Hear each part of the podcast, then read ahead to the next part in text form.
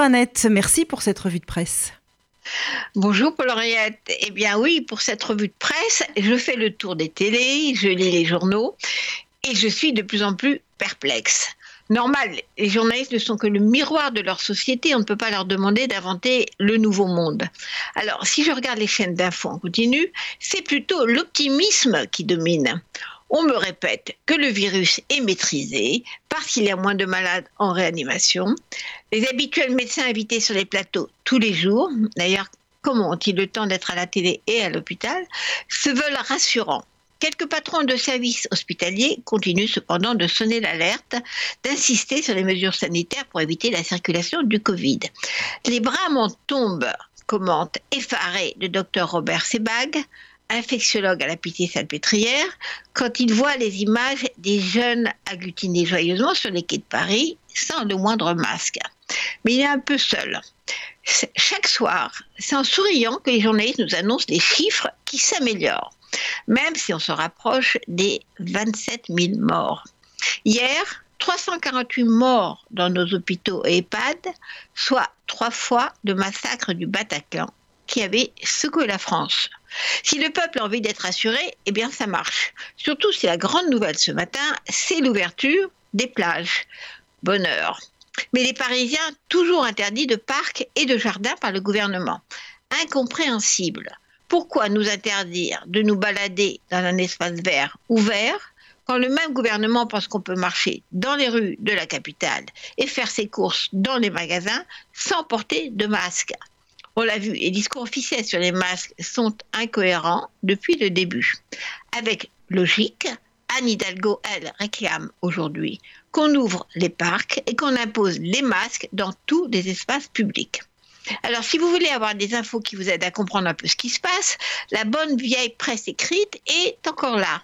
À la une de Libération, l'ancien député européen Danny Cohn-Bendit s'inquiète des décisions des juges de la Cour suprême allemande qui remettent en cause le droit européen.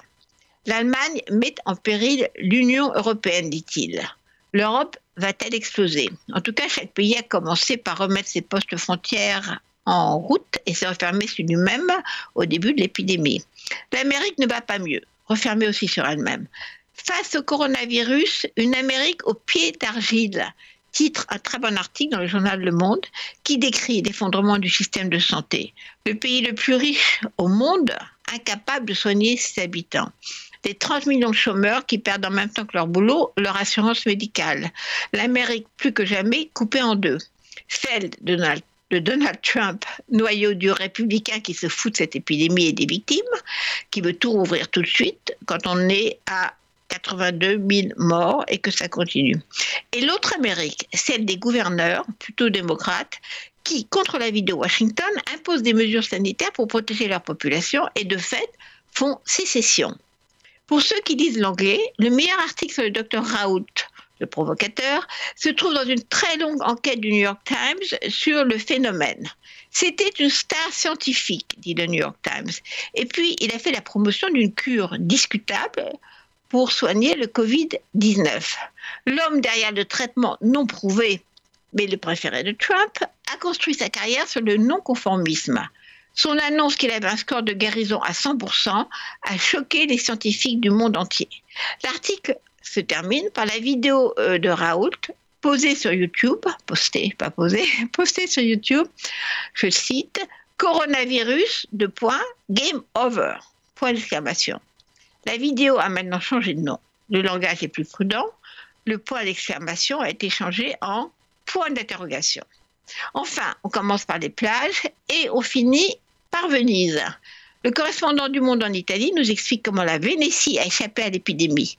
Des tests, des tests, des tests. On a testé l'ensemble de la population dans cette région de moins de 5 millions d'habitants.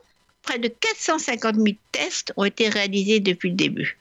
Alors que la contagion semblait au départ aussi forte en Vénétie qu'en Lombardie, dit Le Monde, celle-ci recule plus vite qu'ailleurs. Aujourd'hui, Venise ne compte plus que 4 patients hospitalisés et aucun en soins intensifs.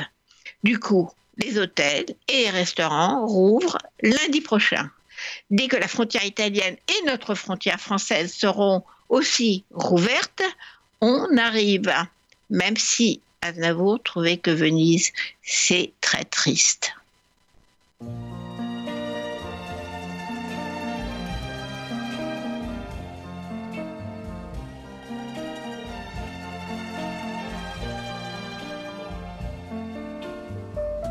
Que c'est triste Venise, autant des amours mortes, que c'est triste Venise, quand on ne s'aime plus.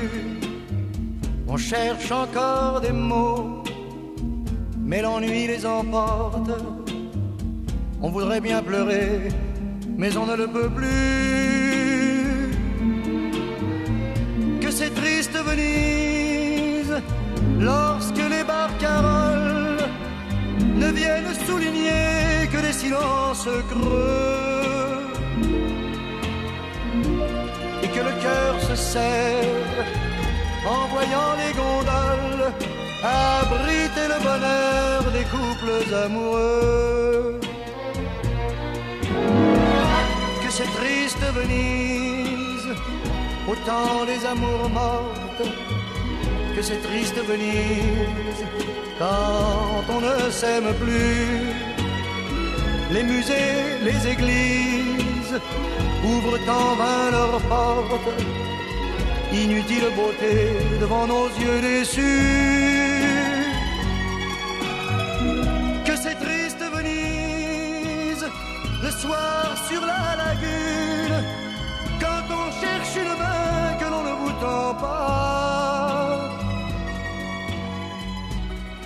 que l'on ironise devant le clair de lune pour tenter d'oublier ce qu'on ne se dit pas. Adieu tous les pigeons qui nous ont fait escorte. Adieu pour les soupirs, adieu rêve perdu.